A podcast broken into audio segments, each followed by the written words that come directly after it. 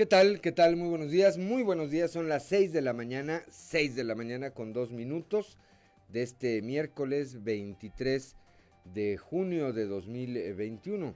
Esto es Fuerte y Claro, un espacio informativo de Grupo Región y yo soy Juan de León y saludo con eh, mucho gusto esta mañana a quienes nos acompañan a través de nuestras diferentes frecuencias en todo el estado de Coahuila. Aquí para el sureste del estado a través de la 91.3 de FM transmitiendo desde el corazón del centro histórico de la capital del estado.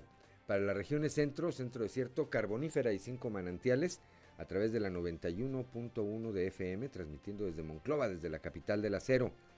Para la región eh, Laguna de Coahuila y de Durango por la 103.5 de FM transmitiendo desde Torreón y para el norte de Coahuila y el sur de Texas por la 97.9 de FM, transmitiendo, transmitiendo desde el municipio de Piedras Negras. Un saludo, por supuesto, eh, también a quienes nos distinguen con el favor de su atención a través de las diferentes páginas de Facebook de Grupo Región. Hoy, como todos los días, hay mucha información y estos son los titulares de hoy.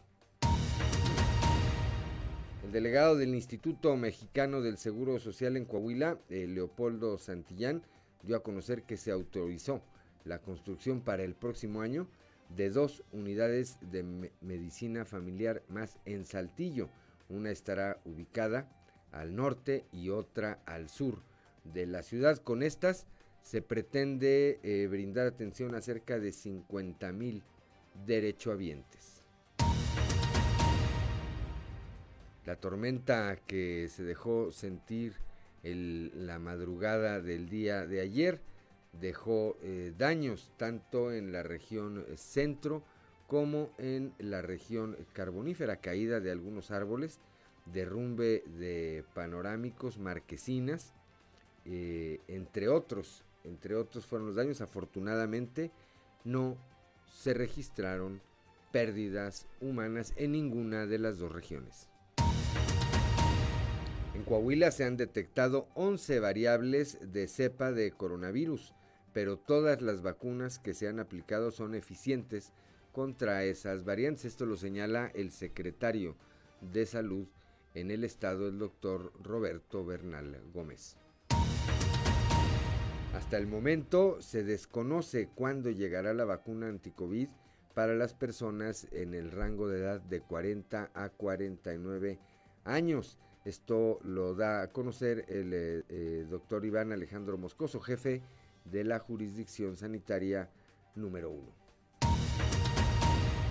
A consecuencia, bueno, antes, antes trabaja eh, Coahuila en favor de los derechos humanos y las personas refugiadas. Esto lo señala el gobernador del estado, Miguel Ángel Riquelme Solís. El alcalde Manolo Jiménez, por otra parte, y Mark Manley alto comisionado de las Naciones Unidas para los Refugiados, supervisaron las actividades que se realizan dentro del centro comunitario de la colonia Valle de San Antonio, que se construyó en colaboración con esa institución humanitaria. Bueno, pues esta, esta y otra información hoy aquí en Fuerte y Claro. Comenzamos.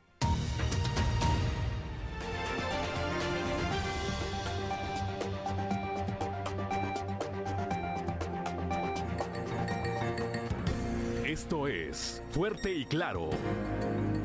Transmitiendo para todo Coahuila. Fuerte y Claro. Las noticias como son. Con Claudio Linda Morán y Juan de León.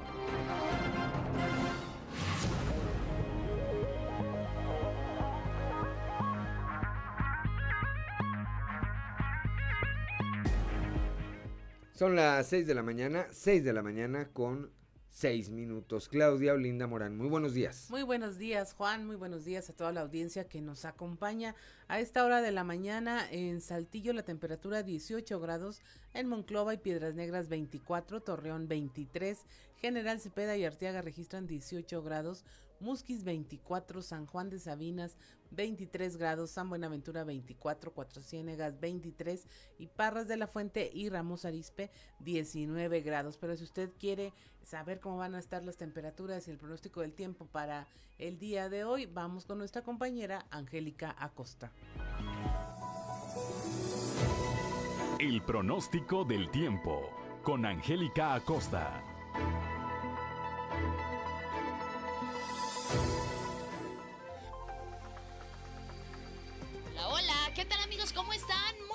Días, me da muchísimo gusto saludarte. Ya es miércoles, mitad de semana. Vámonos con los detalles del clima. Mi nombre es Angélica Costa. Saltillo, máxima de 26 grados para el día de hoy, mínima de 18. Durante el día, bastante nubosidad. Vamos a tener, eh, bueno, se va a sentir muy cálido, ¿verdad? Por la noche también vamos a tener un cielo parcialmente nublado y la posibilidad de precipitación ahí para Saltillo es de 25%. Perfecto.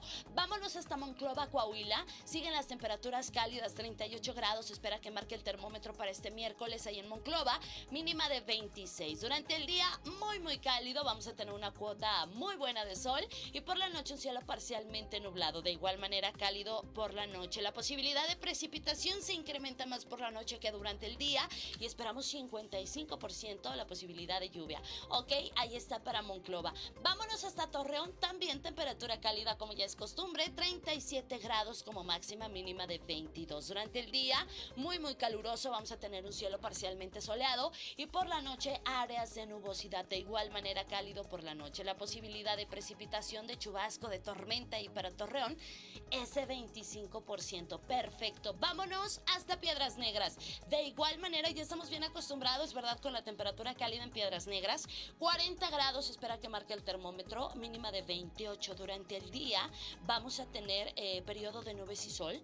Vamos a tener eh, un clima o un ambiente muy, muy cálido. Y por la noche, un cielo principalmente claro y de igual manera cálido por la noche. La posibilidad de lluvia, 40% ahí para Piedras Negras. Excelente. Nos vamos ahora hasta la Sultana del Norte. ¿Tienes compromisos? ¿Tienes que darte la vuelta por aquel rumbo? Bueno, pues pon atención.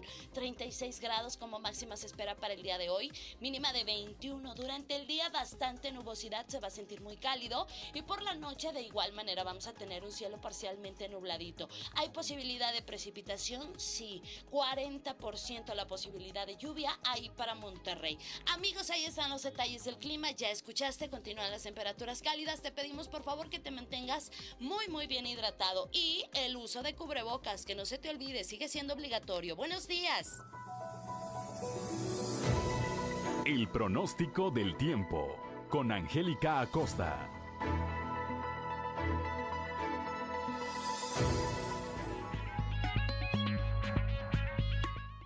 Son las 6 de la mañana, 6 de la mañana con 10 minutos, hora de ir con Ricardo Guzmán a las efemérides del día. One, two, three o'clock, four o'clock, rock. ¿Quiere conocer qué ocurrió un día como hoy? Estas son las efemérides con Ricardo Guzmán.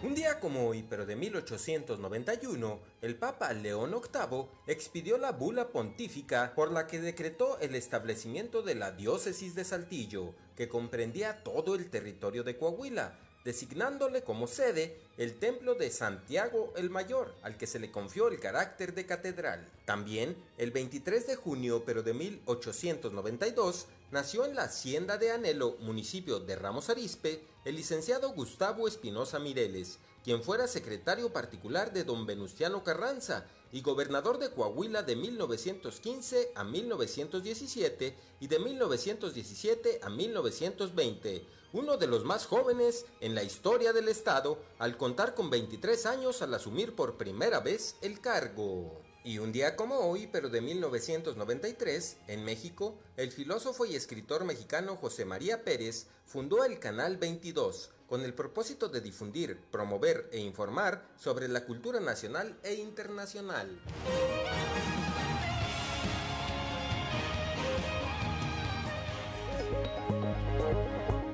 Ya son las 6 de la mañana, 6 de la mañana con 11 minutos, santoral del día de hoy, Claudio Linda Morán? Bueno, hoy se celebra a Zenón, Agripina, Alicia y Editrudis. Editrudis. Bueno, pues si alguien lleva alguno de estos nombres y está celebrando su santo o tiene algo que festejar el día de hoy, pues hágalo. Primero, felicidades. Y segundo, hágalo con la mayor de las precauciones. El coronavirus, como lo hemos dicho de manera reiterada, ahí está.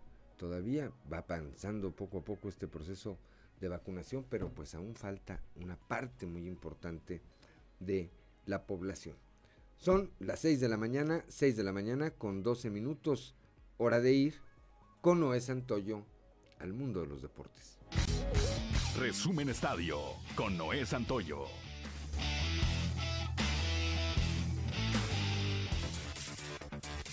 Japonés Masaru Nakamura se convirtió en el primer pitcher de la Liga Mexicana de Béisbol en llegar a cinco triunfos en la temporada, al vencer los superlíderes mariachis de Guadalajara, seis carreras por tres, a los algodoneros de la Unión Laguna. Nakamura, quien está en su campaña de debut en la Liga Mexicana, sujetó en dos hits y una carrera a la artillería de los algodoneros durante seis innings, con cinco ponches y una base por bolas. En otro encuentro, José Amador volvió a encender el madero al empujar tres carreras y un cuadrangular que marcó la diferencia del juego, en el que Aceleros venció por marcador de 9 carreras a 3 a los Bravos de León. Debido a la tormenta eléctrica registrada en la zona de las dos Laredos la tarde de este martes, el primer juego de la serie entre Zaraperos de Saltillo y Tecolotes de las dos Laredos fue pospuesto para el próximo jueves. La aparición decisiva de Luka Modric salvó este martes a Croacia del adiós precipitado en la Eurocopa y le proporcionó el pase como segundo de grupo a los octavos de final que se resisten a Escocia 3 por 1, una vez más destacando en la primera ronda de un gran torneo. Colombia buscará su pase a los cuartos de final ante Brasil en la Copa América. Los colombianos han ido de menos a más en esta copa que debutó con triunfo, continuó con empate y sufrió luego un descalabro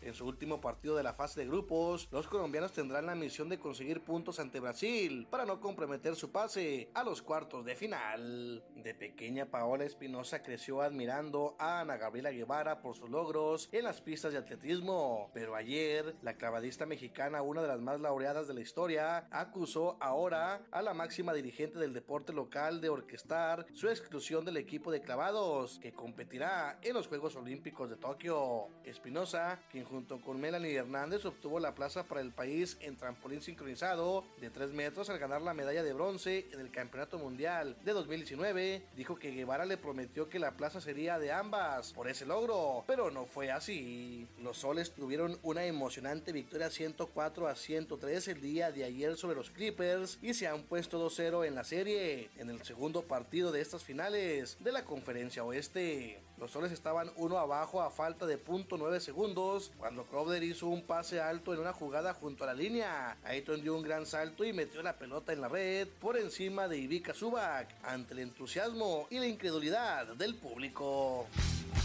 Resumen Estadio con Noé Santoyo.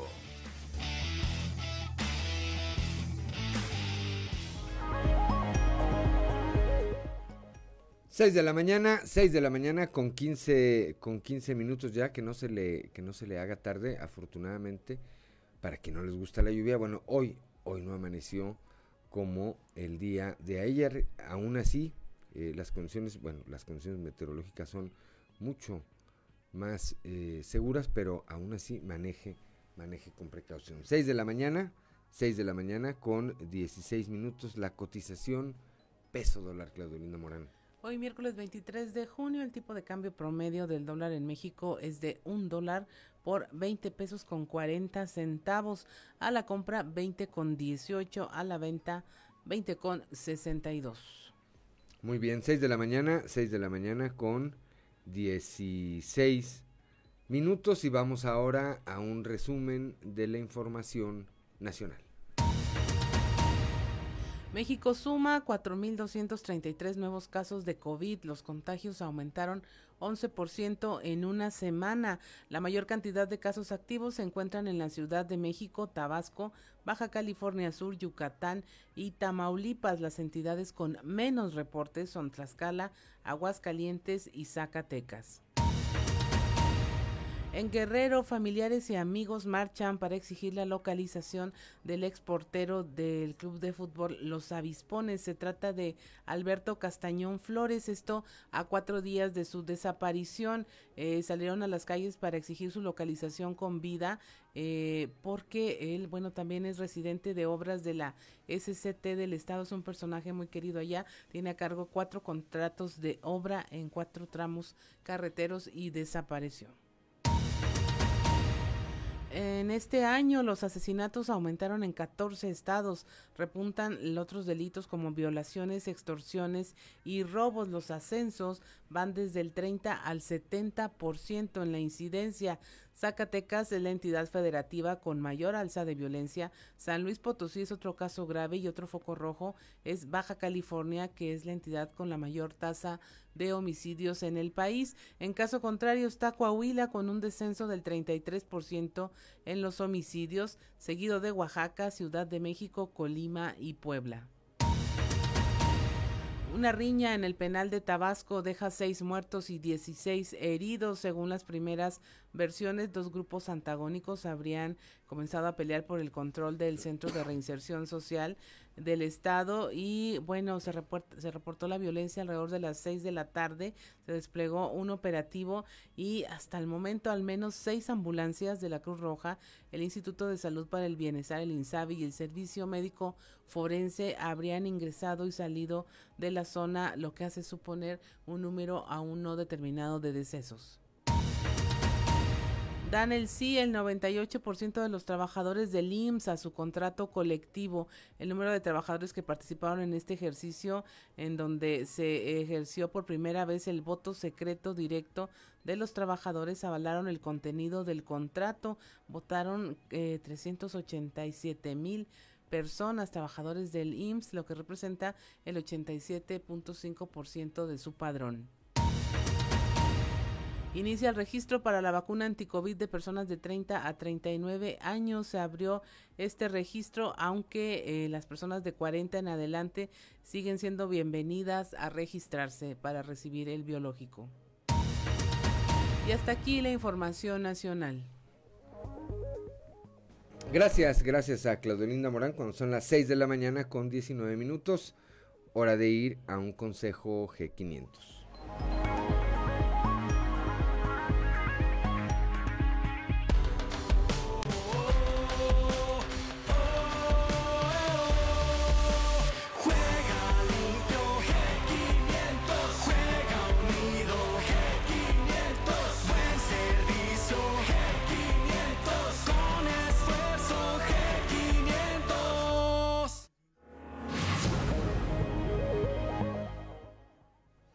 6 de la mañana, ya son las 6 de la mañana con 20 minutos. Somos Claudio Linda Morán y Juan de León. Estamos aquí en Fuerte y Claro.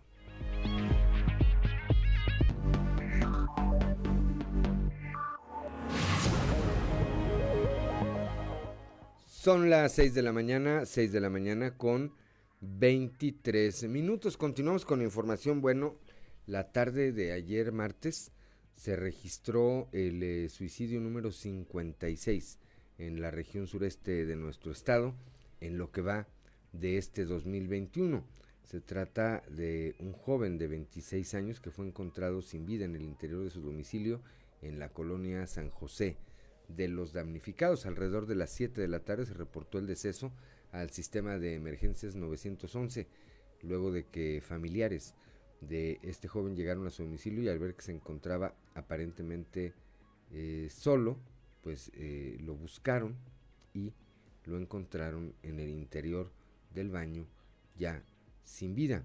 Aunque hicieron un intento por eh, reanimarlo, pues ya esto no fue posible. Después de que arribaron ahí los cuerpos de auxilio, les dieron a conocer que pues no había, no había nada que hacer al respecto. Elementos de la Fiscalía General del Estado llegaron hasta el lugar para tomar conocimiento del eh, deceso e iniciar con las investigaciones para esclarecer los motivos que lo llevaron a quitarse la vida. Son las 6 de la mañana, 6 de la mañana con 24 minutos. Vamos rápidamente a un recorrido informativo por el estado. Comenzamos aquí en el sureste con nuestro compañero Raúl Rocha.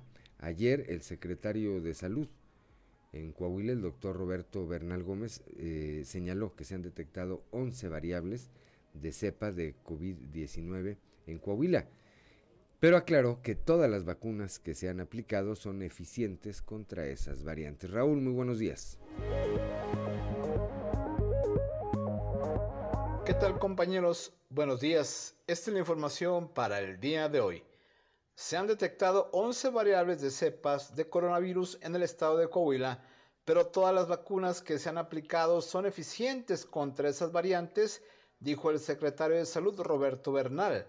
Agregó que estas son las que se han detectado en la entidad, pero que por el momento no representan un riesgo mayor para la sociedad.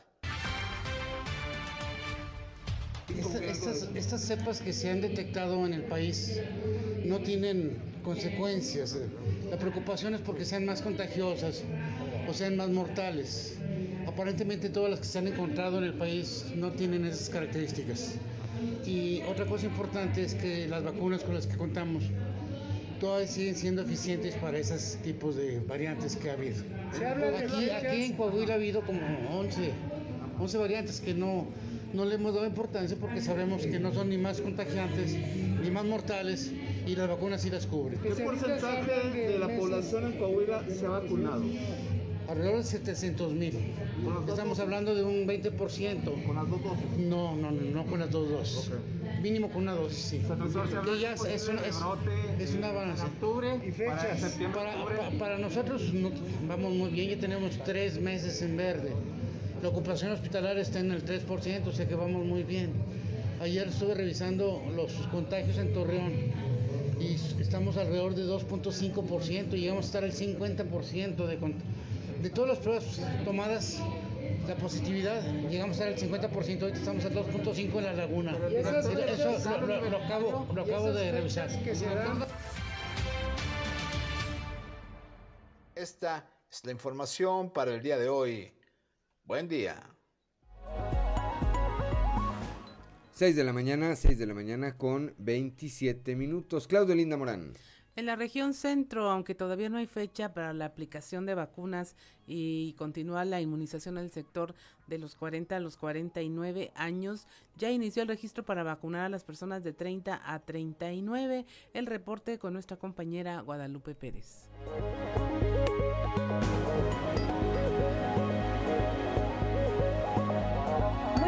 Saludos desde la región centro. Tenemos entrevista con el alcalde Alfredo Paredes, quien nos habla precisamente de la apertura que ya se dio en la página oficial Mi Vacuna para las personas que están en edad de 30 a 39 años. Sin embargo, todavía no hay fecha para la aplicación de las dosis anti-COVID en este sector de la población. Nos registra, nos comentan que de, de 40 a 50 cuando se hizo el tema del registro hubo poca afluencia, seguir haciendo la convocatoria a los ciudadanos a que vayan a vacunarse. Por eso se abre ahora lo de que es este, de 30 a 40, se puede decir. Eh, decirle a los ciudadanos, a los jóvenes que se vayan, se registren y que tengan la confianza en las autoridades sanitarias para, para la agenda la fecha y luego para la aplicación de la, de la vacuna. Monclova hoy se ha caracterizado por ser este, punta de lanza en este programa de vacunación eh, y, bueno, pues vamos muy bien. Yo estoy seguro que es de los municipios en Coahuila y en, y en todo México que ha avanzado hasta esta etapa que es muy importante y eso se refleja en, los hospitalizados que tenemos el día de hoy. Hoy tenemos cuatro hospitalizados nada más que están en, el, en, el, en la clínica 86 en lo que es el CEMEX. Tal como lo precisa el edil, se conmina a la gente en esta edad de 30 a 39 años a registrarse, a confiar en la aplicación de la vacuna y por supuesto seguir trabajando en conjunto contra esta pandemia. Saludos desde la región centro para Grupo Región Informa, Guadalupe Pérez.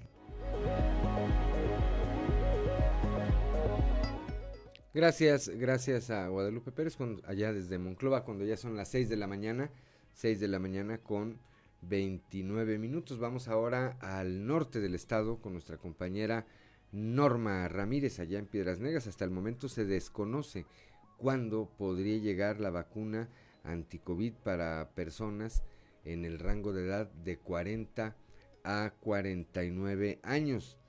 Así lo señala Iván Alejandro Moscoso, jefe de la jurisdicción sanitaria número uno. Norma, muy buenos días.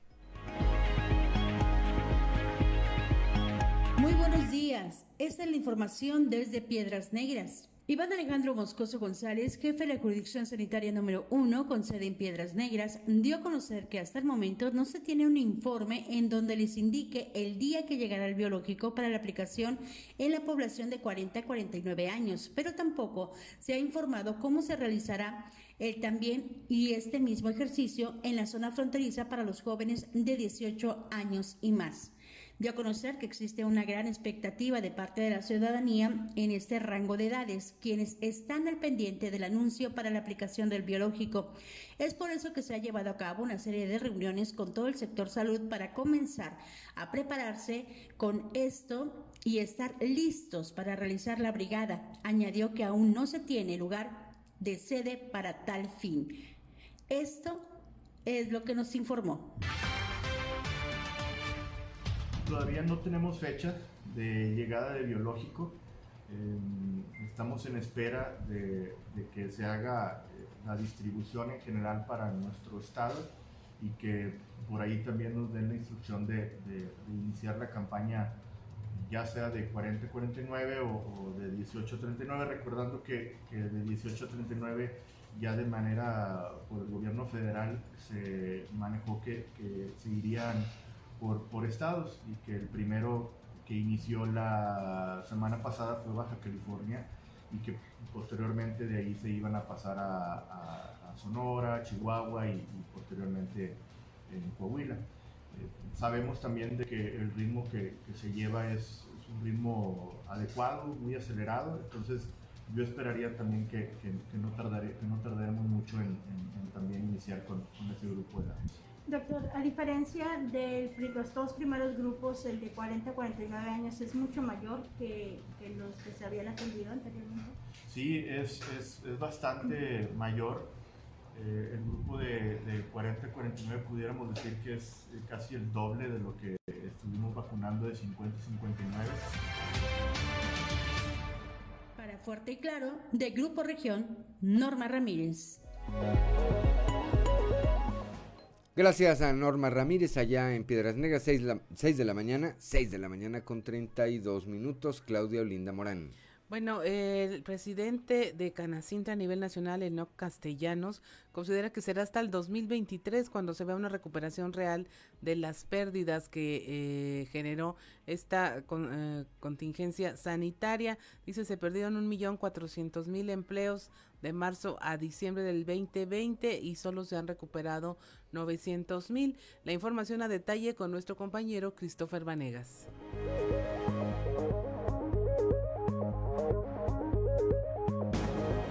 Hola, ¿qué tal compañeros? Muy buenos días, los saludo con mucho gusto a ustedes y a todos nuestros radio escuchan y déjenme platicarles que el día de ayer hablamos con Enos Castellano Férez, quien es eh, el presidente de Canacintra a nivel nacional y dio a conocer que de los empleos perdidos durante la etapa de contingencia fueron alrededor de 1.400.000 empleos formales, de los cuales aún falta recuperar 500.000 empleos. Vamos a escuchar parte de su declaración.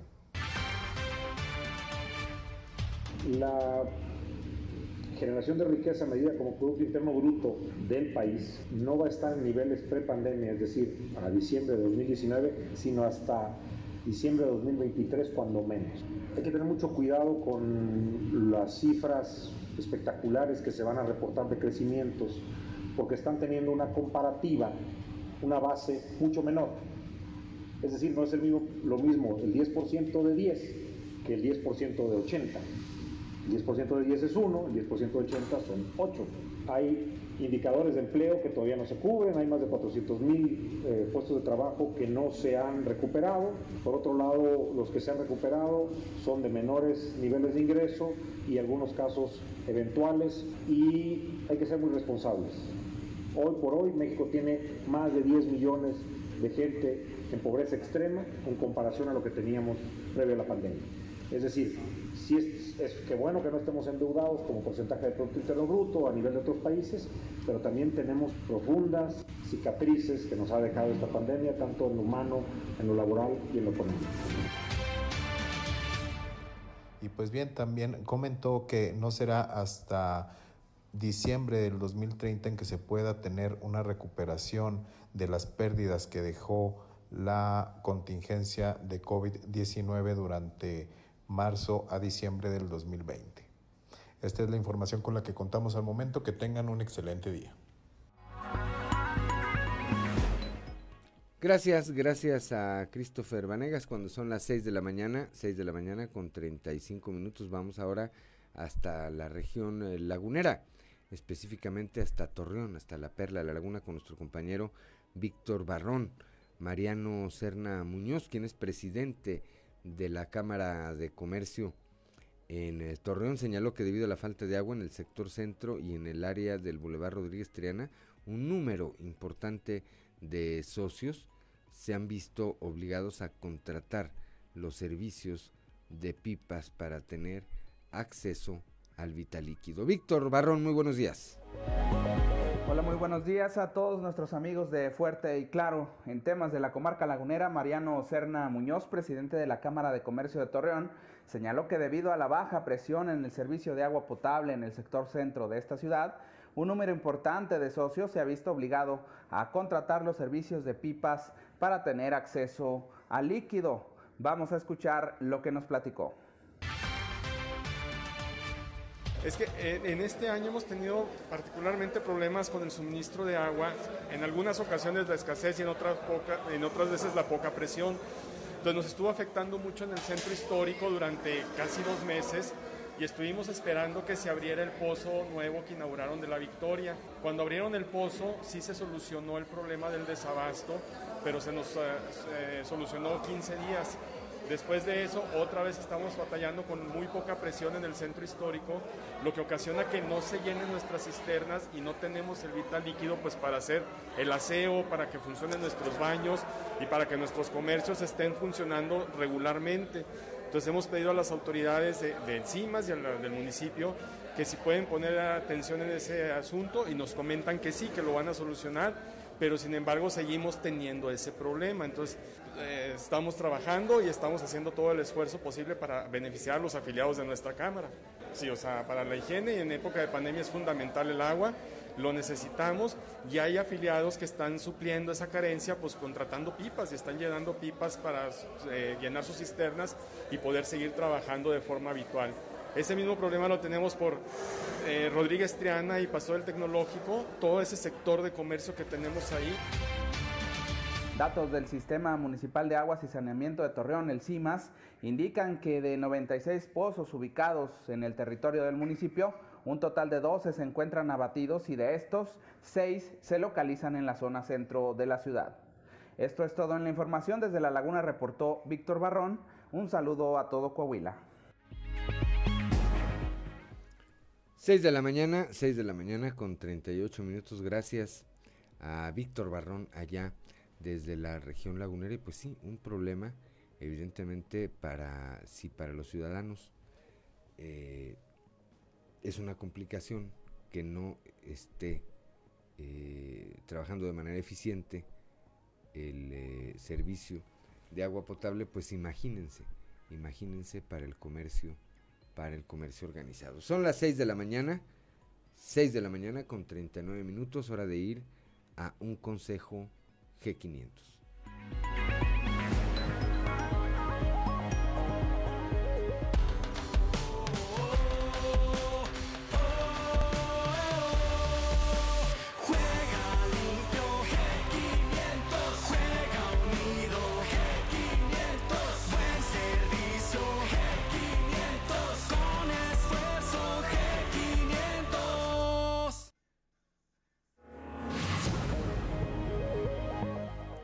Ya son las 6 de la mañana, 6 de la mañana con 39 minutos. Eh, bueno, pues la cuenta de Twitter de la autopista Monterrey Saltillo reporta a esta hora que eh, tanto esta vía de comunicación como el libramiento norponiente trabajan de manera normal, sin embargo hacen como siempre el llamado a quienes eh, transitan por estas vías de comunicación a hacerlo respetando los señalamientos y sobre todo con las precauciones necesarias. Son las 6 de la mañana, 6 de la mañana con 40 minutos. Estamos aquí en Fuerte y Claro.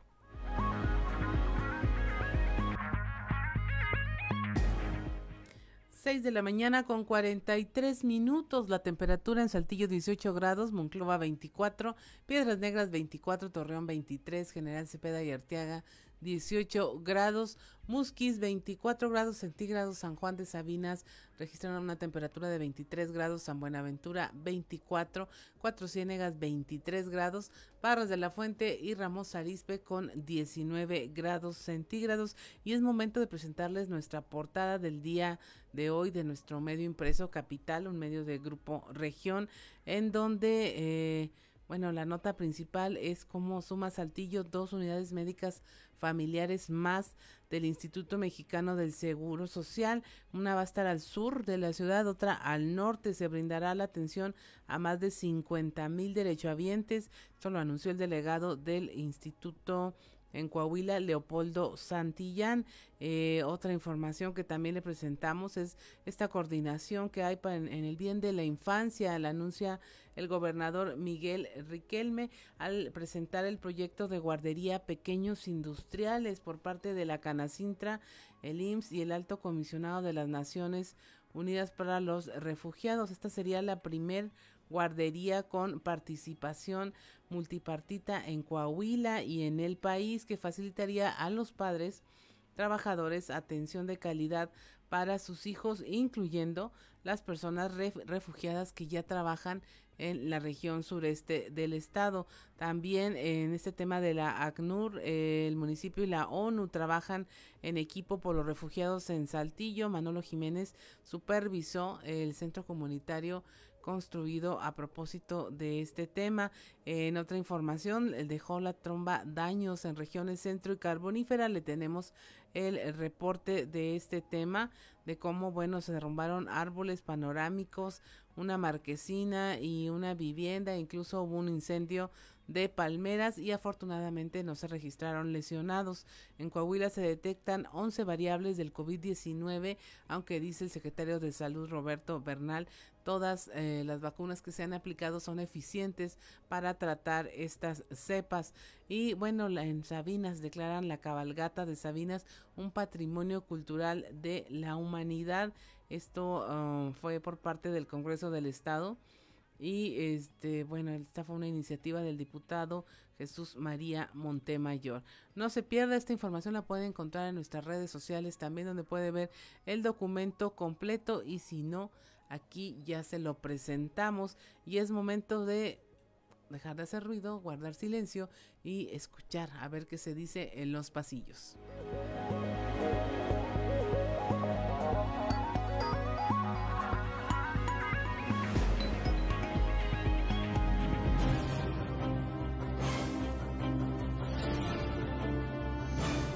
En el cartón de hoy, no más eso que nos muestra el presidente de México, Andrés Manuel López Obrador, platicando con una familia que está bastante lejos de ser clase mediera y les pregunta, ¿y ustedes qué ganan tomando esa mentalidad aspiracionista?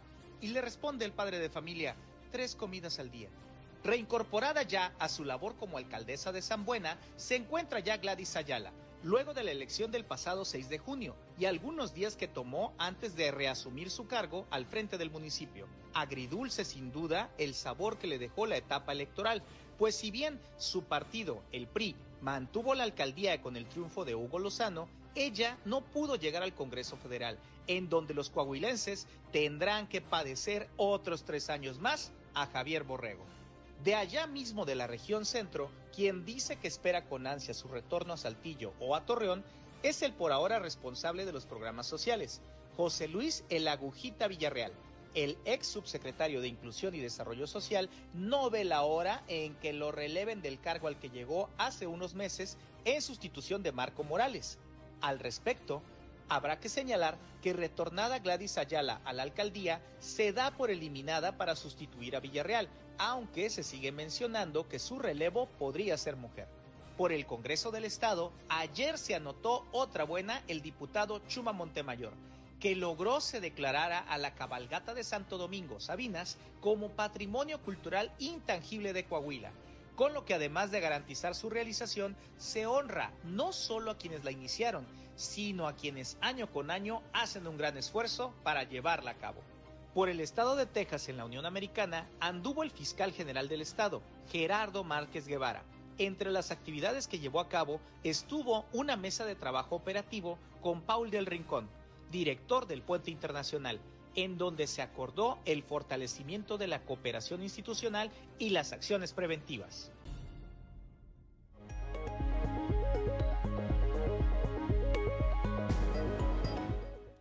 6 de la mañana con 49 minutos. Y mire, esta buena noticia que se van a construir dos unidades más de medicina familiar en Saltillo.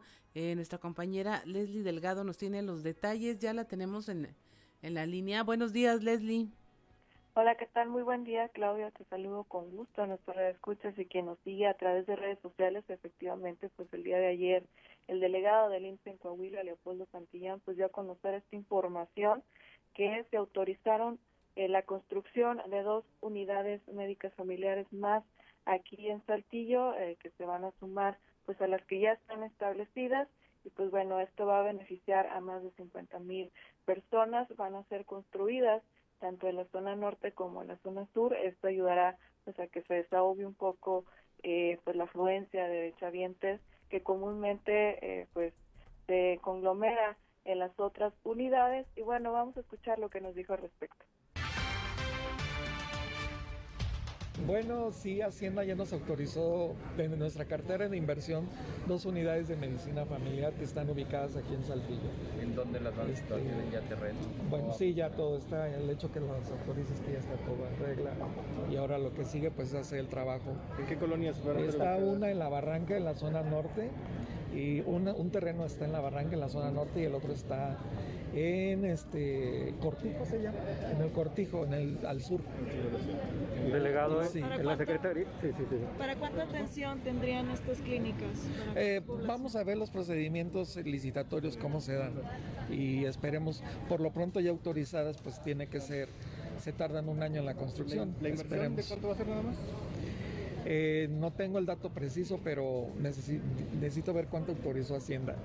Mejor en, otra, se las paso al costo. Con todos los servicios regulares de una unidad médica familiar. Claro, es un modelo de medicina familiar de 10 consultorios con atención médica continua y por supuesto toda la, la estrategia este, prevenir. 6 de la mañana. 6 de la mañana con 51 minutos. Leslie, gracias. Eh, bueno, son dos unidades, estarán, eh, ya como decía el delegado, una al norte, otra al sur, y estarán construyéndose eh, durante el próximo año, ¿verdad? Efectivamente, este, muy buen día, Lick. Eh, saludo también con gusto. se espera que tengan una duración de un año aproximadamente la edificación que se tiene contemplada. Y sí, efectivamente, ahí también puntualizó que pues son más de 100 millones de pesos los que más o menos se invierten en este tipo de unidades, sin embargo, pues también depende mucho pues del, del terreno y de cómo eh, van a construirlo de las licitaciones, pero pues eh, ya se dio a conocer esta noticia pues para los derechohabientes del Instituto Mexicano del Seguro Social. Precísenos, eh, si no mal escuché al delegado, decía que la que estará al sur de la ciudad estaría donde está actualmente ese cortijo, el cortijo Lomas de Lourdes. Sí, mencionó al sur en el cortijo, eh, me imagino que si es por esa zona, no precisó muy bien en la ubicación del terreno, eh, dijo que nada más por el cortijo, entonces pues sí, es al sur de, de aquí de Saltillo. Sí, sí, ahí a la altura de, de la entrada, o lo que fue mucho tiempo, la entrada a Lomas de Lourdes. En el norte no, no precisó alguna ubicación, ¿verdad? Sí dijo que las barrancas, eh, no, no dijo si hay alguna otra, eh, algo reconocible por esa zona y pues bueno, estaremos muy al pendientes también de cuáles son exactamente las ubicaciones de los terrenos para, pues, para la construcción de esas dos unidades.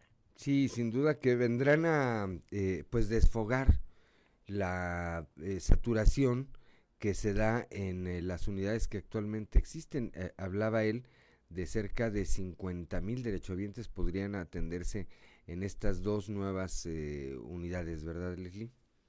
Efectivamente, sí. sabemos también en la zona norte está la clínica, la unidad 2, y eh, pues está en Ramos también ubicadas dos, también unidades más, sin embargo, eh, la ubicación eh, que pretenden tener en la zona norte precisamente es para atender tanto a población de Saltillo como de Ramos Arizpe y también pues desahogar esas tres unidades que también conocemos que sí hay mucha afluencia de, de población, Lic. Muy bien, pues son las seis de la mañana con 54 minutos, le apreciamos como siempre su reporte y le deseamos que tenga un excelente día, Leslie. Igualmente, excelente día para todos. Muy buenos días, son las 6 de la mañana, 6 de la mañana con 54 minutos. Eh, creo que será interesante ver si, si estará en los terrenos de lo que es el cortijo o cerca del cortijo. Así es. Que también hay una colonia que se llama El Cortijo. Bueno, habrá que, precisar después ahí con el, con el eh, delegado del Instituto Mexicano del Seguro Social. Me trajo a la memoria ese El Cortijo porque dicen que el Cortijo es la plaza de toros más grande del mundo. Nunca se ha llenado, dice. Nunca la han logrado llenar, ni cuando trajeron a toreros, cuando todavía había corridas aquí que traían a, toreros de primerísimo, de primerísimo nivel, lograban llenarla. Por eso decían, 6 de la mañana, 6 de la mañana con 55 minutos. Somos Claudio Linda Morán y Juan de León. Estamos aquí en Fuerte y Claro.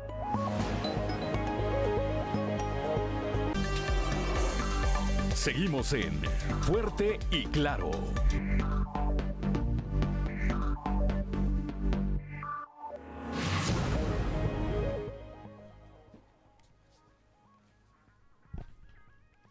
6 de la mañana, 6 de la mañana con 59 minutos. Ya está en la línea telefónica, ya está en la línea telefónica, allá desde la región carbonífera, nuestro compañero Moisés Santiago Hernández. La madrugada de ayer, pues se registró una severa tormenta allá en la región carbonífera que dejó diversos daños. Moisés, muy buenos días.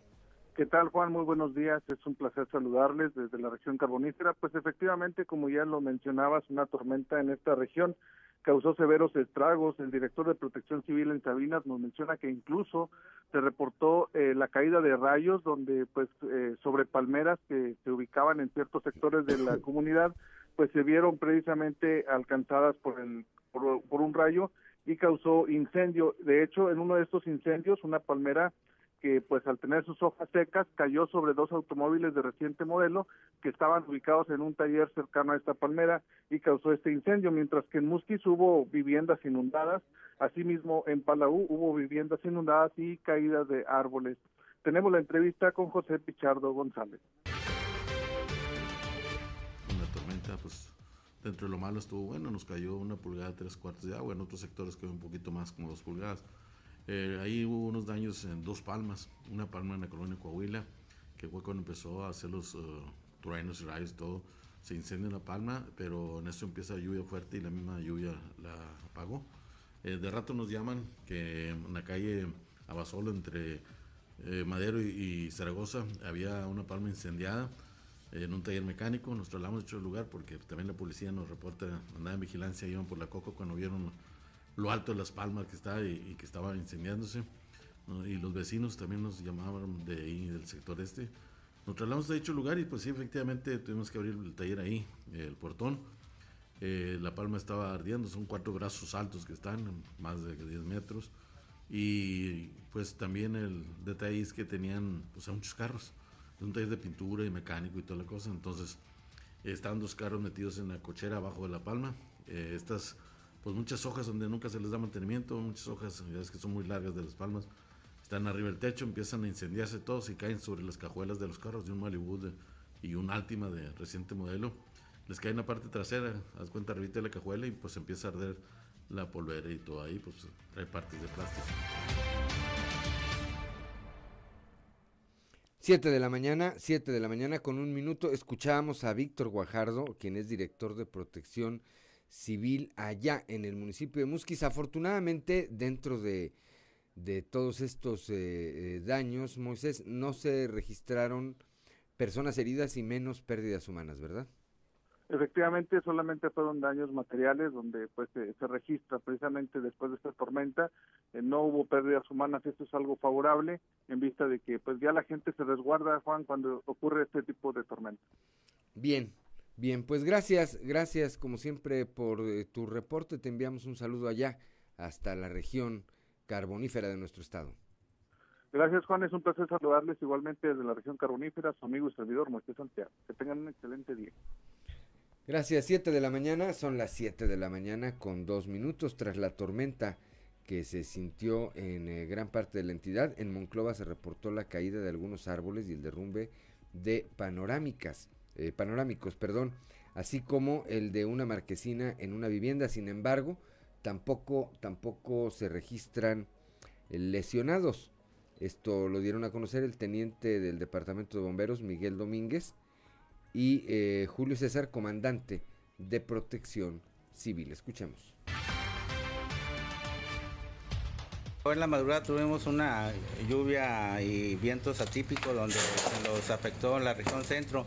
Aquí en Monclova afortunadamente no fueron daños tan graves, pero sí ocasionó daños en cuestión de derrubos de árboles, anuncios panorámicos, lonas y fachadas de estos tipos de domicilios que estamos ahorita eh, quitando el riesgo en su momento porque sí está muy, muy, muy débil. Entonces eh, tuvimos tomamos la decisión de, derribarlo, ¿va? Con los propios medios de herramientas que utilizamos el departamento para poder este, eh, que las personas, los peatones que pasen por esta área este, no tengan un riesgo a futuro. Tuvo viento de 50 a 60 kilómetros por hora, vientos del, norte. Este, afortunadamente sí, dentro de, lo, dentro de lo que cabe, los reportes que hemos tenido son árboles derribados dentro de los domicilios, en los patios. Así es, creo que el reporte ahí en la, en la colonia del pueblo, ahí cerca de la Alameda, entonces donde teníamos ahí el reporte de, de, una, de una vivienda donde se tenía el, el, colapso de una de las estructuras del, del porche, entonces se acudió y al observarse que realmente tenía daño estructural dentro de, lo que es el porche, pues tomó a hablar con el propietario para emitir la, la recomendación y prácticamente fue eliminar este, la, la, fachada de este tipo de, de, de construcción para para evitar un que se pueda caer encima y evitar un accidente mortal.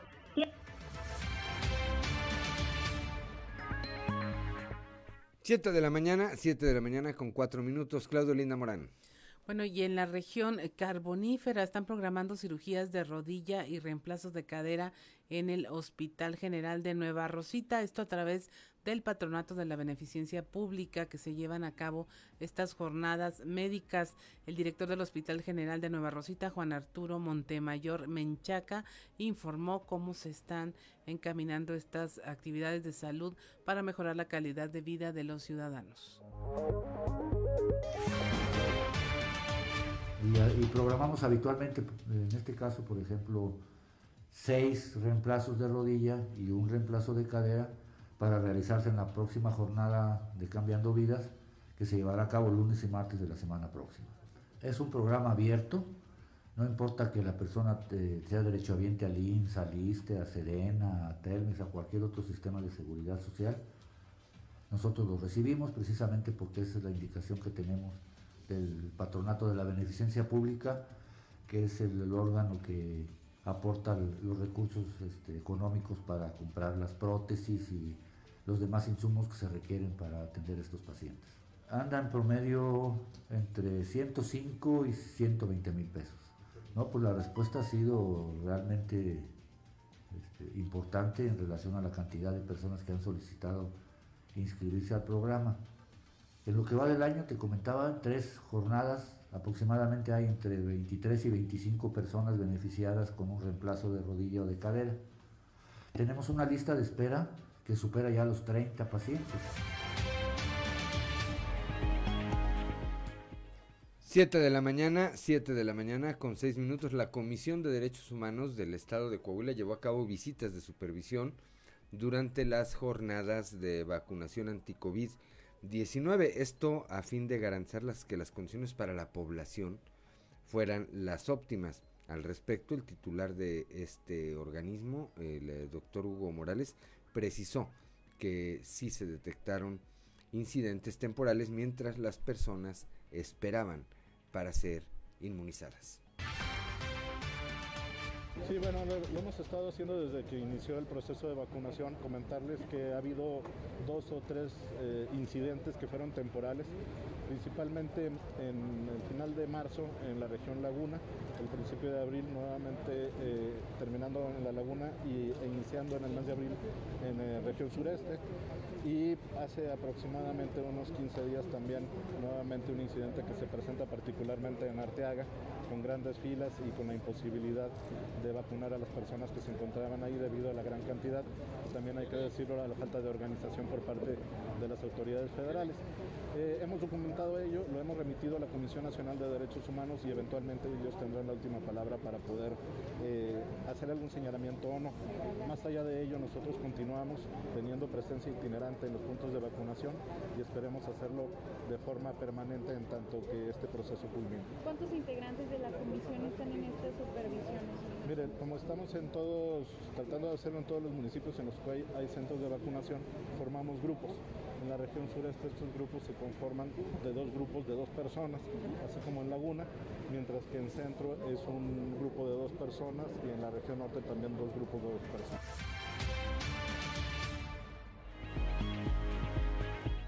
Siete de la mañana, siete de la mañana ya con eh, ocho, con ocho minutos. Al avanzar el proceso de vacunación contra el COVID-19 en diferentes edades, el sector comercial espera que exista una reactivación más eh, dinámica. Esto allá en la región carbonífera. Jalil Musa, Aguirre, comerciante eh, de esa región, señaló que durante la pandemia muchos negocios solo están sobreviviendo y ahora que se está dando esta eh, vacunación y con ello la reactivación, pues esperan, esperan que mejoren las condiciones de este sector. La esperanza es que al, ir aumentando la, vacunación a los diferentes eh, niveles de, edad, al ir siendo inmunizada, eh, la economía se vaya haciendo más dinámica por la cuestión de que la gente ya eh, sale más a, sus compras en lo que respecta al, comercio, pero también la industria se empiece a reactivar y las escuelas también, donde ya haya clases presenciales y haya más consumo de combustibles, de alimentos, de útiles escolares. Esa cuestión ayuda al más dinámico y, a, ir mejorando la, economía y por lo tanto el empleo también se vaya recuperando. ¿Ven ustedes entonces una recuperación en este sentido al ver la vacunación? sí, muy esperanzados, aunque al ir vacunando cada vez más población, este, la economía se haga más dinámica.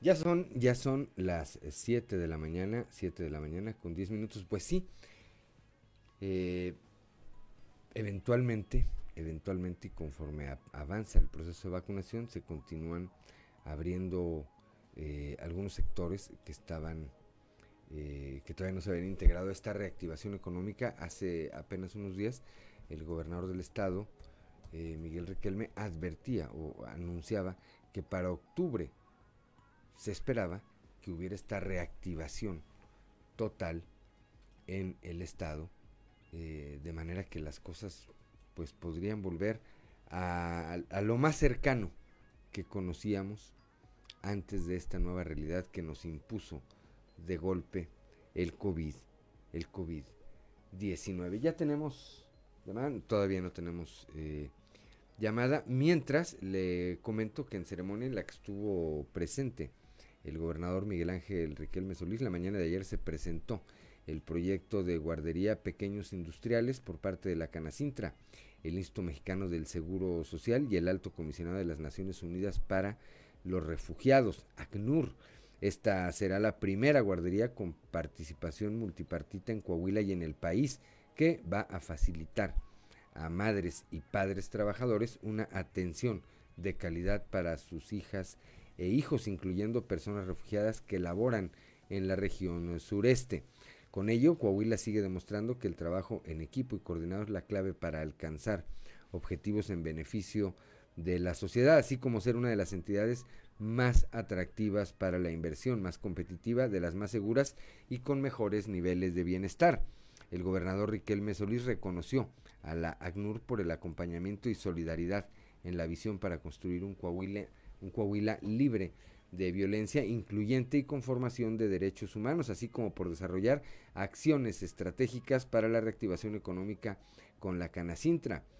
Hoy, dijo el gobernador, debemos resaltar el trabajo que hace en equipo Coahuila en todos los ámbitos, en materia de seguridad, en materia de salud y sobre todo en acciones, que hoy nuestra entidad tiene una gran ventaja, que es el actuar diario en favor de los derechos humanos. Añadió que el trabajar con la ACNUR ha dejado grandes ejemplos y que hoy también su gobierno da puntual seguimiento a las resoluciones eh, y medidas cauteleras eh, dadas por los organismos internacionales y nacionales a favor de las personas migrantes y de las personas defensoras de los derechos humanos. Esto fue lo que ocurrió ayer. Ahí, en ese, en ese, en ese evento, Mark Mali, quien es representante en México del ACNUR, destacó la voluntad política del gobernador Riquelme y las respuestas reales que han impactado de manera positiva en la vida de las personas refugiadas en Coahuila, dijo, y que hoy se presente este proyecto que podría ser un modelo que se replique en otros estados.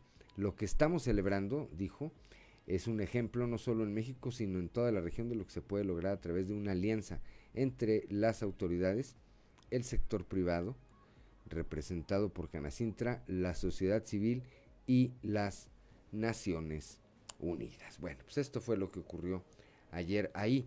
En este eh, mismo tenor, el alcalde Manolo Jiménez Salinas y, Mark Manley, alto comisionado de las Naciones Unidas para los Refugiados, supervisaron las actividades que se realizan dentro del centro comunitario de la colonia Valle de San Antonio, que se construyó en colaboración con esta institución humanitaria.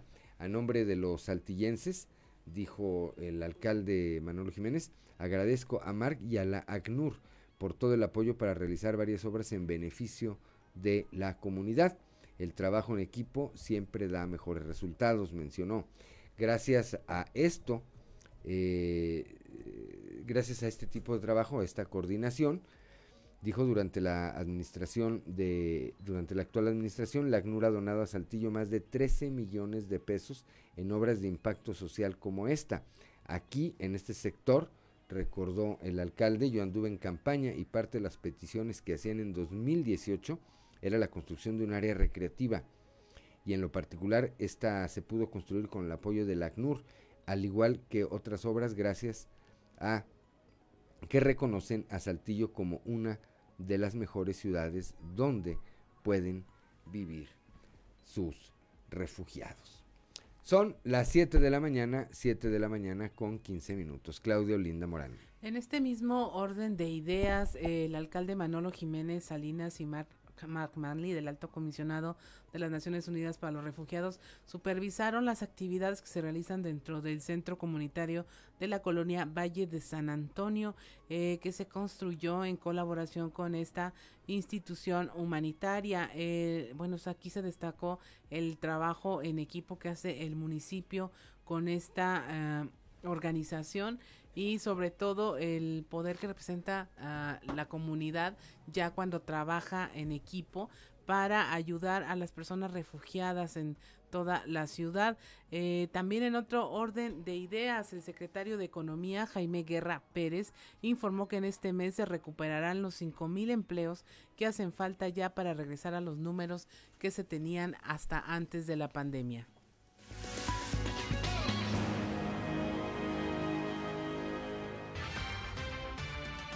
Estos meses, nos falta muy poco por reactivar, prácticamente ya todo lo tenemos a niveles del 75, 80% en todos los sectores. Eso ha hecho que el empleo también se recupere, adicional a las inversiones que ha anunciado el gobernador. Entonces prácticamente estamos recuperados en el total del empleo. En este mes de junio debemos terminar completamente, hubiéramos querido hacerlo antes.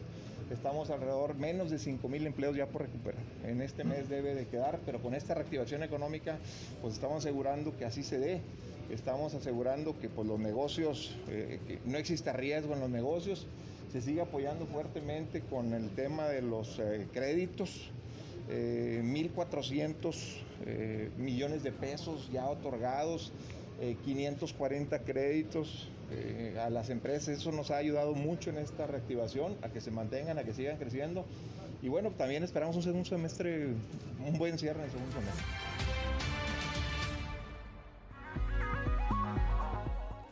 7 de la mañana con 17 minutos y mire, este para retomar esta información que tiene que ver eh, mucho en el tema de seguridad aquí en Coahuila, en los estados en los que creció la violencia son 14 con un 30 y hasta un 70% de los casos de violencia con crímenes como violaciones, extorsiones, robos, homicidios. Eh, registraron Zacatecas, eh, eh, rodean a Coahuila prácticamente.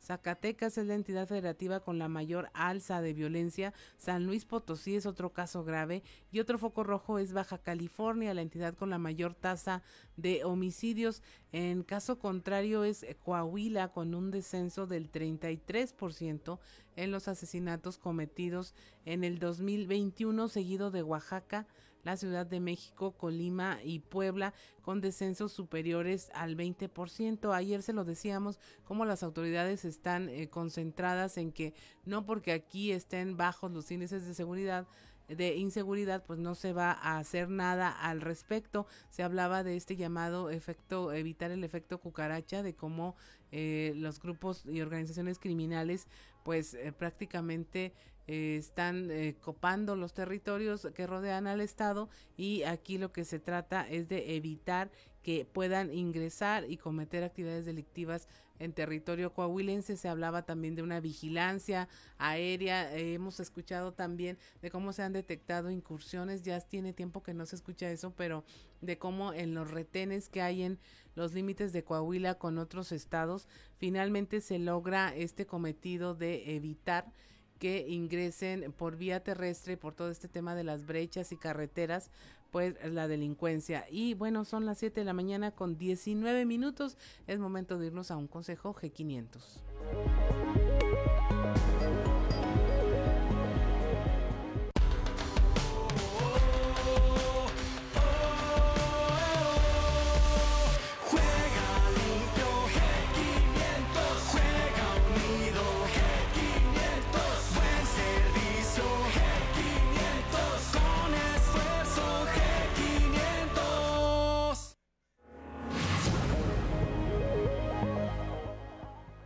Ya son las 7 de la mañana, 7 de la mañana con 19 minutos. 7 de la mañana ya, con 20 minutos acaba de dar vuelta, acaba de dar vuelta el reloj. Estamos aquí en Fuerte y Claro, somos Claudio Linda Morán y Juan de León.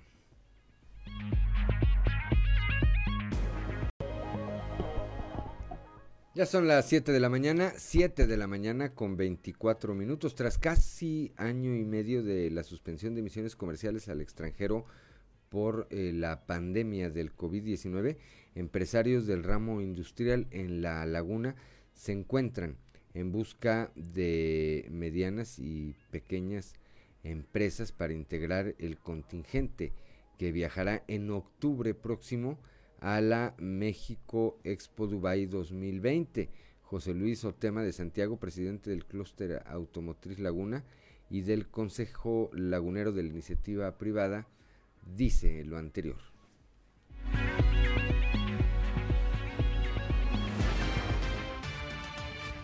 No, yo creo que es parte importante de, para la laguna. Yo, yo lo he comentado, la laguna tiene, independientemente de la, de la difusión que los gobiernos de los estados de Coahuila y Durango se puede hacer, la laguna también tiene que participar en forma conjunta, en forma metropolitana, como lo estamos haciendo, eh, para apoyar a la, pequeña y mediana industria, ¿no? Y que esta pequeña y mediana industria, inclusive las grandes, puedan tener una, una ventana abierta al, al mundo, ¿no? Internacional y que eso a su vez sirva de atracción de inversión para la región. Así es, y es empresarios a nivel mundial, no, no, necesariamente de Dubái, ¿no? Yo creo que hay que enseñarle también a, nuestras empresas, a la pequeña y mediana empresa, cómo se pueden hacer negocios, ¿no? Eh, yo creo que, y, mostrar unidad para este tipo de cosas, de situaciones de desarrollo económico, la unidad empresarial cuenta mucho. Así es, y potenciar la región. Yo creo que poner en el radar de las inversiones eh, internacionales a la laguna, al empresariado lagunero, yo creo que es parte importante. Pues darle continuidad a este tipo de eventos, a, reunirse con sus organismos eh, empresariales como Canacintra, como Palacio, Canacintra Torreón, Coparmex. Yo creo que todos trabajando en, eh, en unidad podemos apoyar al desarrollo económico de la región.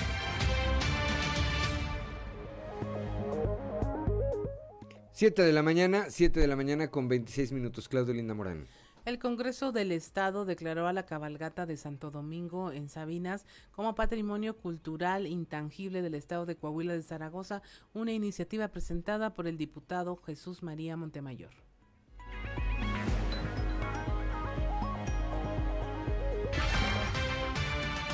Bueno, cultural no solo se refiere a sitios o lugares, sino también a festividades, tradiciones, y manifestaciones culturales a las cuales se les denomina patrimonio cultural intangible. También se define como los usos, expresiones y conocimientos, junto con todos los instrumentos, espacios y objetos que le son inherentes y que forman parte de un colectivo y su cultura característica. De tal modo que este patrimonio se transmite de generación en generación y es recreado constantemente. Además, está estrechamente relacionado con las costumbres y modos de vida de una región. La cabalgata Santo Domingo Sabinas no solo ha sido realizada con la finalidad de posicionarla como punto de atracción turística y económica, que sin duda ha beneficiado no solo a la región carbonífera, sino a nivel nacional, y también por su gran contenido y aporte a nuestra cultura como parte del conjunto de tradiciones propias de una entidad y que deben de estar debidamente reconocidas y protegidas dentro de la entidad como lo cita la Ley de Desarrollo Cultural para el Estado de Coahuila de Zaragoza en su artículo 38.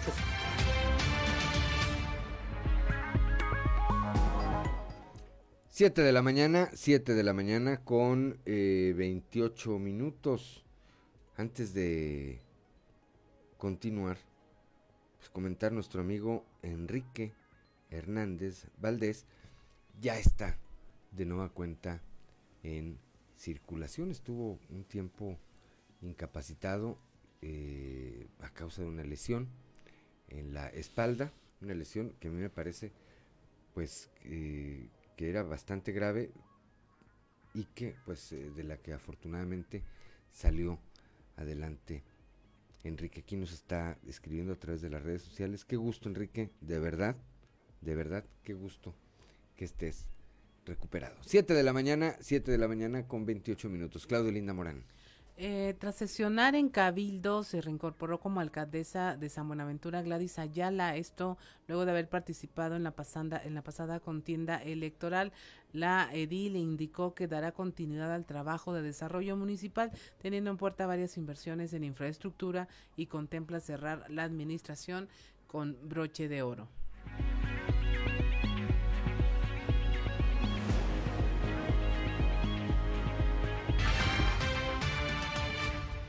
Eh, ratifico mi solicitud de, manera expresa de reincorporarme como alcaldesa electa a las funciones para darle continuidad a, un proyecto eh, municipal que se estableció desde un principio de administración y hoy con, con, gran satisfacción, con mucha energía y con todo el optimismo para cerrar con broche de oro la administración que me honro en presidir. Eh, darle continuidad precisamente, como les comento, a un plan de desarrollo municipal. Tenemos proyectos importantes en materia de inversión en infraestructura, desarrollo urbano, que desde un principio de este año 2021, eh, como lo manifesté a mi cabildo y hoy lo, lo comentaba, eh, me, me ausenté cinco meses, 22 días con un sentimiento encontrado.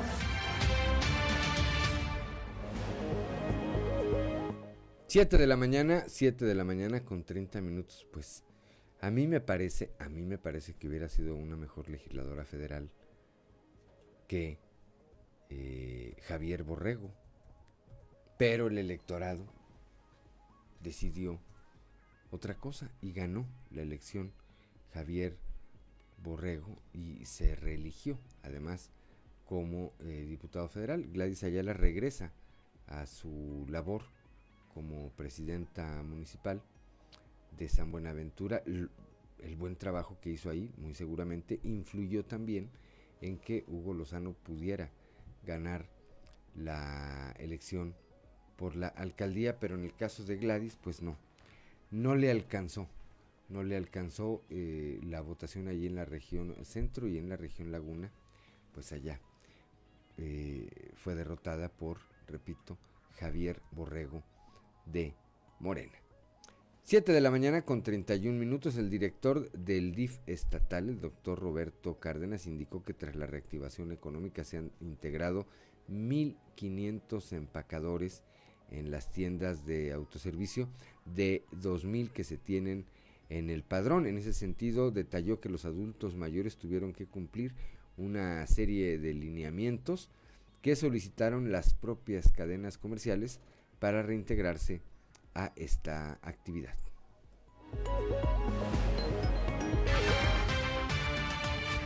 aproximadamente como 1.200, 1.300 de los 1.500 que teníamos en nuestro registro.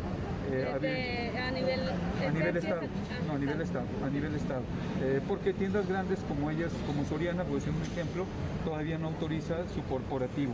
Entonces, bueno, vamos a ver, ah, recuerden ustedes que también disminuyó mucho el apoyo de ellos por el tema del no uso de las bolsas plástico, que eso también, pues al principio, hace dos años que surgió esta iniciativa, también se vieron pues, disminuidos eh, la oportunidad de seguir apoyando a los que vamos a los centros comerciales. Sin embargo, siguieron trabajando hasta que, bueno, la situación sanitaria obligó a que dejaran de ir y ahorita ya empieza la apertura, pero sí hacer un acuerdo de buena voluntad entre la tienda comercial y el DIF Huila, requerimos que la tienda comercial autorice el regreso o reingreso de ellos a los centros comerciales. 7 de la mañana, 7 de la mañana con 33 minutos, Claudio Linda Morán. Bueno, allá en La Laguna, mediante una estrategia coordinada por la Secretaría del Trabajo de Coahuila y la Coordinación Regional del Servicio Nacional del Empleo, en lo que va del 2021, se promedia un nivel de colocación de alrededor del 40% en distintas actividades. En el contexto de la nueva normalidad, se, se retomó ya el formato de jornadas laborales en colonias y comunidades rurales. Esto eh, lo explicó el responsable del Servicio Nacional de Empleo en la Laguna, Raúl Garza del Valle.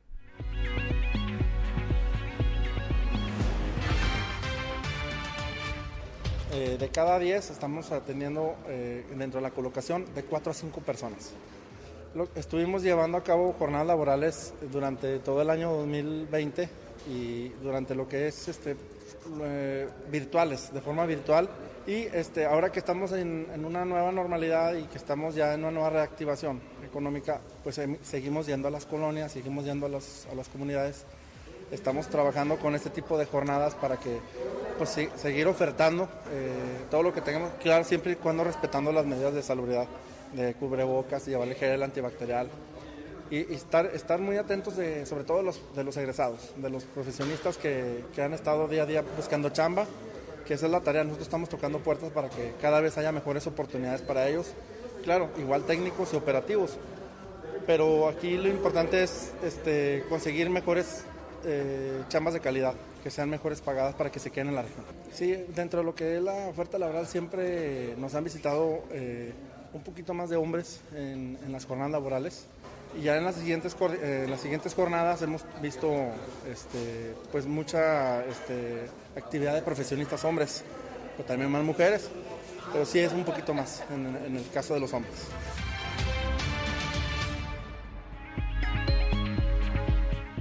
Siete de la mañana con 35 minutos. Eh, la PRONIF, la PRONIF eh, implementó las clínicas, una serie de clínicas de fútbol con la participación del club Santos. Eh, Dariel Salgado Flores, delegado de la Procuraduría de los Niños, las Niñas y la Familia, señaló que se implementó este programa para fomentar la convivencia de menores de 7 años en adelante. Además se busca detectar problemas psicológicos entre ellos para poder orientarlos.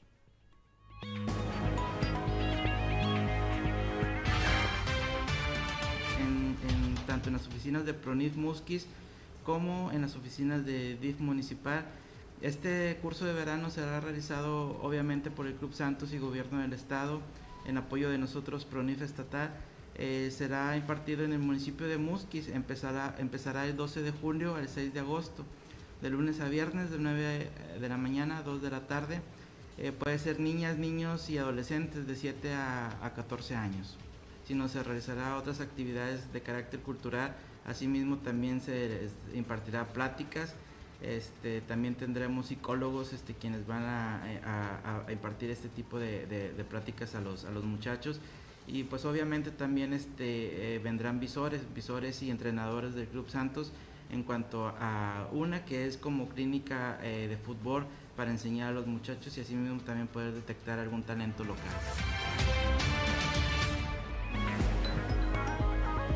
7 de la mañana con 36 minutos precisando esto es allá en la región, en la región carbonífera. Claudio Linda Morán.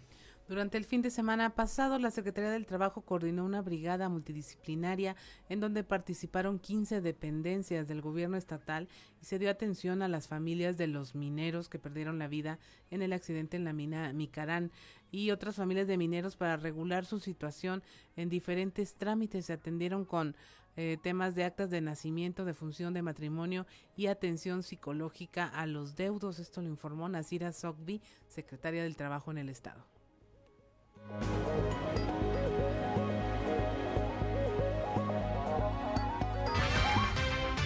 El viernes pasado, por indicaciones del gobernador Miguel Riquelme, estuvimos allá en Musquis en una brigada multidisciplinaria de servicios en donde participaron 15 dependencias del gobierno del estado y donde se les dio eh, servicios de primera necesidad, desde trámites con el registro civil, actas de nacimiento, actas de defunción, actas de matrimonio, este, que ellos requerían para continuar con sus trámites.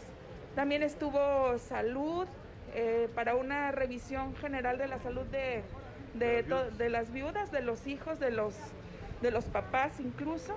Eh, también estuvo la Secretaría de Educación con, ah, levantando precisamente las necesidades de becas para los menores. Estuvo el Instituto Coahuilense de las Mujeres, el DIF Coahuila con el tema de apoyos alimentarios y asesoría psicológica.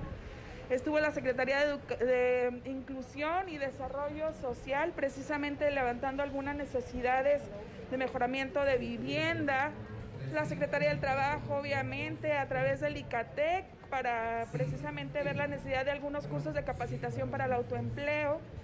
La, eh, la Procuraduría de la Defensa del Trabajo del Gobierno del Estado, dando algunas asesorías y acompañamiento.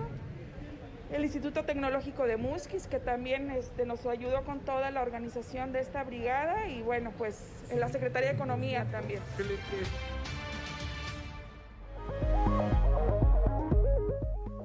Ya son las 7 de la mañana, 7 de la mañana con 39 minutos. Vamos a un consejo G500.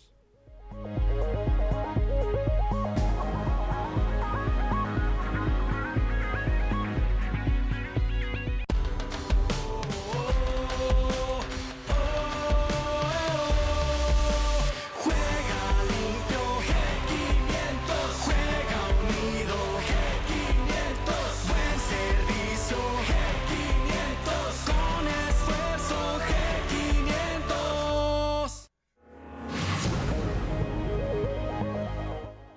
Siete de la mañana, 7 de la mañana con 39 minutos, veo que sigue pues generando eh, críticas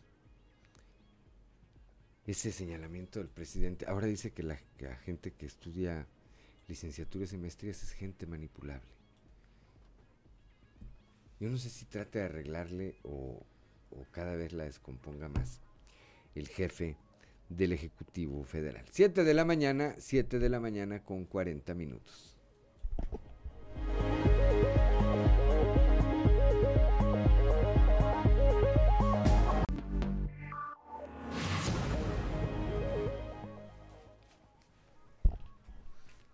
Son las 7 de la mañana, 7 de la mañana con 44 minutos.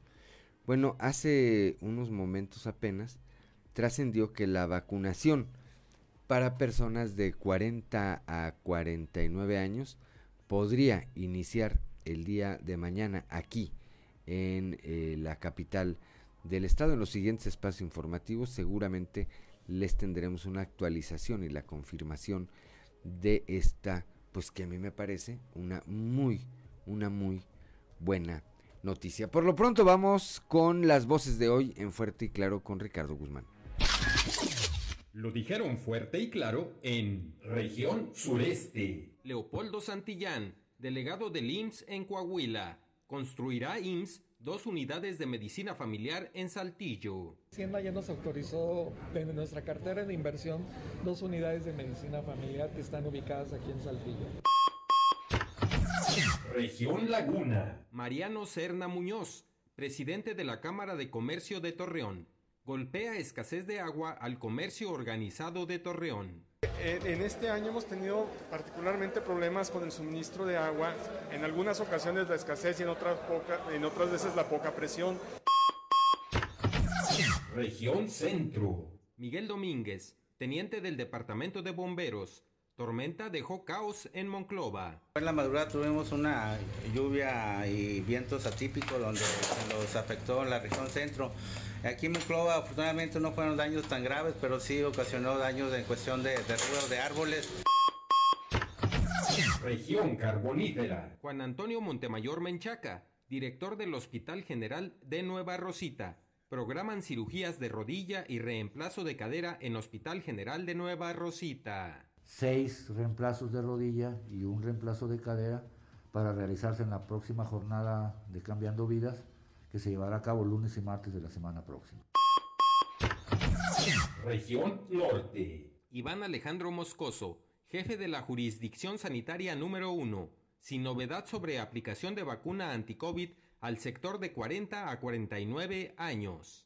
Estamos en espera de, que se haga eh, la distribución en general para nuestro estado y que por ahí también nos den la instrucción de, iniciar la campaña ya sea de 40-49 o, o de 18-39. Las voces de hoy en fuerte y claro. 7 de la mañana con 47 minutos. Vamos rápidamente a un resumen de la información nacional. Claudio Linda Morán. México suma 4.233 nuevos casos de COVID. Los contagios aumentaron un 11% esta semana. La mayor cantidad de casos activos se encuentran en la Ciudad de México, Tabasco, Baja California Sur, Yucatán y Tamaulipas. Las entidades con menos reportes son Tlaxcala, Aguascalientes y Zacatecas. En Guerrero, familiares y amigos marchan para exigir la localización del exportero del Club de Fútbol Los Avispones, Alberto Castañón Flores. Él desapareció hace cinco días, no se sabe nada de él. Además, este trabaja como residente de obras en la SCT de este estado de Guerrero. En 2021 los asesinatos crecen en 14 estados, repuntan las violaciones, extorsiones y robos. Los accesos van desde el 30 hasta el 70% de la incidencia. Zacatecas es la entidad federativa con la mayor alza de violencia. Eh, de enero a mayo ya acumuló 620 asesinatos. Eh, las entidades con menos eh, homicidios son Coahuila, Oaxaca, Ciudad de México, Colima y Puebla.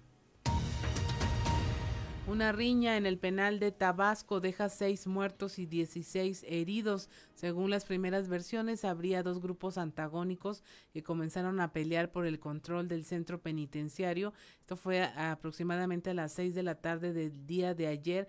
Lo que se sabe hasta ahora es que al menos seis ambulancias de la Cruz Roja, del Instituto de Salud para el Bienestar, del INSABI y del Servicio Médico Forense han entrado y salido de la zona, por lo que se supone que podría haber más decesos. Dan el sí 98% de los trabajadores del IMSS a su contrato colectivo.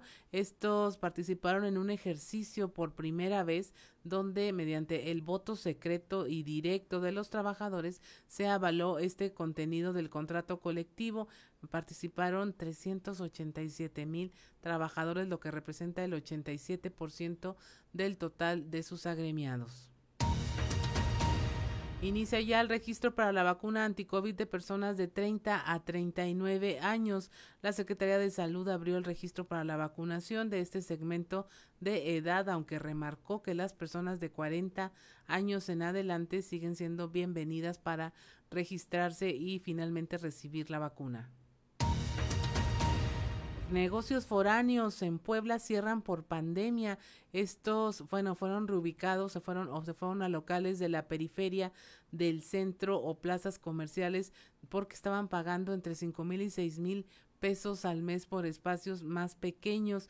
Esto fue un total de 150 comercios y restaurantes originarios de Veracruz, Oaxaca, Guerrero y Morelos, quienes llegaron al centro histórico de esta ciudad antes de la pandemia y finalmente cerraron. Esto lo comunicó José Juan Ayala Vázquez, presidente del Consejo de Comerciantes del Centro Histórico. Explicó que los dueños de estos negocios huyeron de la inseguridad y vieron atractivo el mercado en Puebla para instalarse, pero finalmente tuvieron que mudarse con la pérdida de 300 empleos. Y hasta aquí la información nacional. Gracias, gracias Claudio Linda Morán. 7 de la mañana con 51 minutos. Vamos ahora al show de los famosos con Amberly Lozano. El show de los famosos con Amberly Lozano. Giovanni Medina es nombrado por una revista el padre del año. Giovanni Medina es nombrado por una revista el padre del año y reitera que su principal objetivo en la vida es brindar lo mejor a su hijo para que tenga una vida saludable y plena. La revista Cosas nombró al empresario como el mejor papá del año y en la portada Medina aparece con su hijo Emanuel, quien le está dando un beso en la mejilla. Según Medina, la madre de su hijo, Ninel Conde, necesita ayuda psicológica para equilibrar su salud emocional y que ese fue el motivo de su separación. El empresario considera que no es saludable para Emanuel estar con su madre, por lo que él continúa luchando por obtener la custodia absoluta del niño. En la pasada audiencia que se realizó en un juzgado de la Ciudad de México y a la que acudió Ninel, Emanuel dijo que no quería convivir con ella.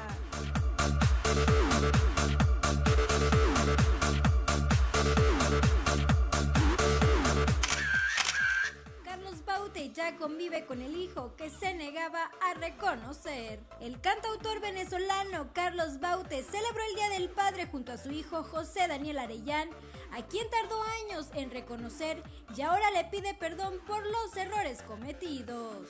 Cuando José Daniel nació, Baute tenía apenas 15 años. Fue fruto de su relación con una mujer de nombre Nayera, que solo tenía 13 años.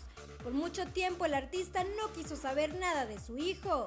José Daniel legalmente reclamó una pensión a su padre y lo acusó de daño psicológico por su negativa de reconocerlo.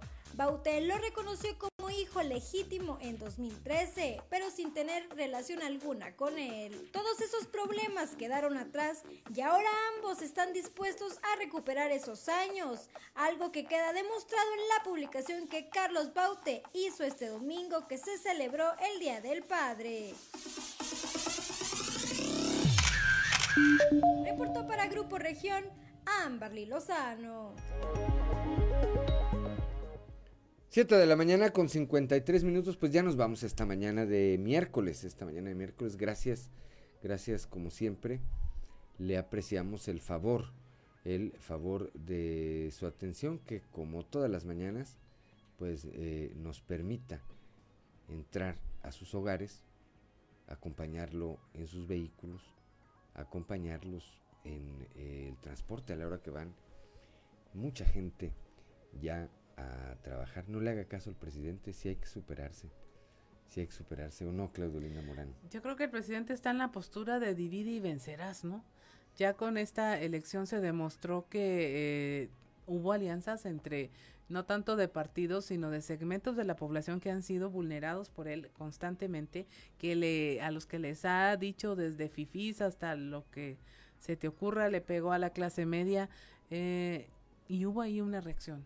Sí, totalmente. Bueno, pues no le haga caso al presidente, supérese que ir a trabajar. Gracias de verdad por dejarnos eh, acompañarlo y lo esperamos el día de mañana a partir de las 6 y hasta las 8 de la mañana aquí en Fuerte y Claro. Gracias a Ricardo Guzmán en la producción de este espacio informativo, a Ricardo López en los controles, a Ociel, a Ociel, a Cristian, que hacen posible la transmisión de este espacio informativo a través de las redes sociales, a Rodrigo Flores, que anda ahí de practicante. ¿De qué anda Rodrigo? ¿De qué lo tienen ahí?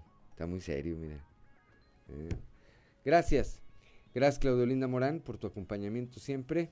Lo esperamos el día de mañana. Esto es Fuerte y Claro, un espacio informativo de Grupo Región bajo la dirección general de David Aguillón Rosales. Yo soy Juan de León y le deseo que pase usted el mejor de los días.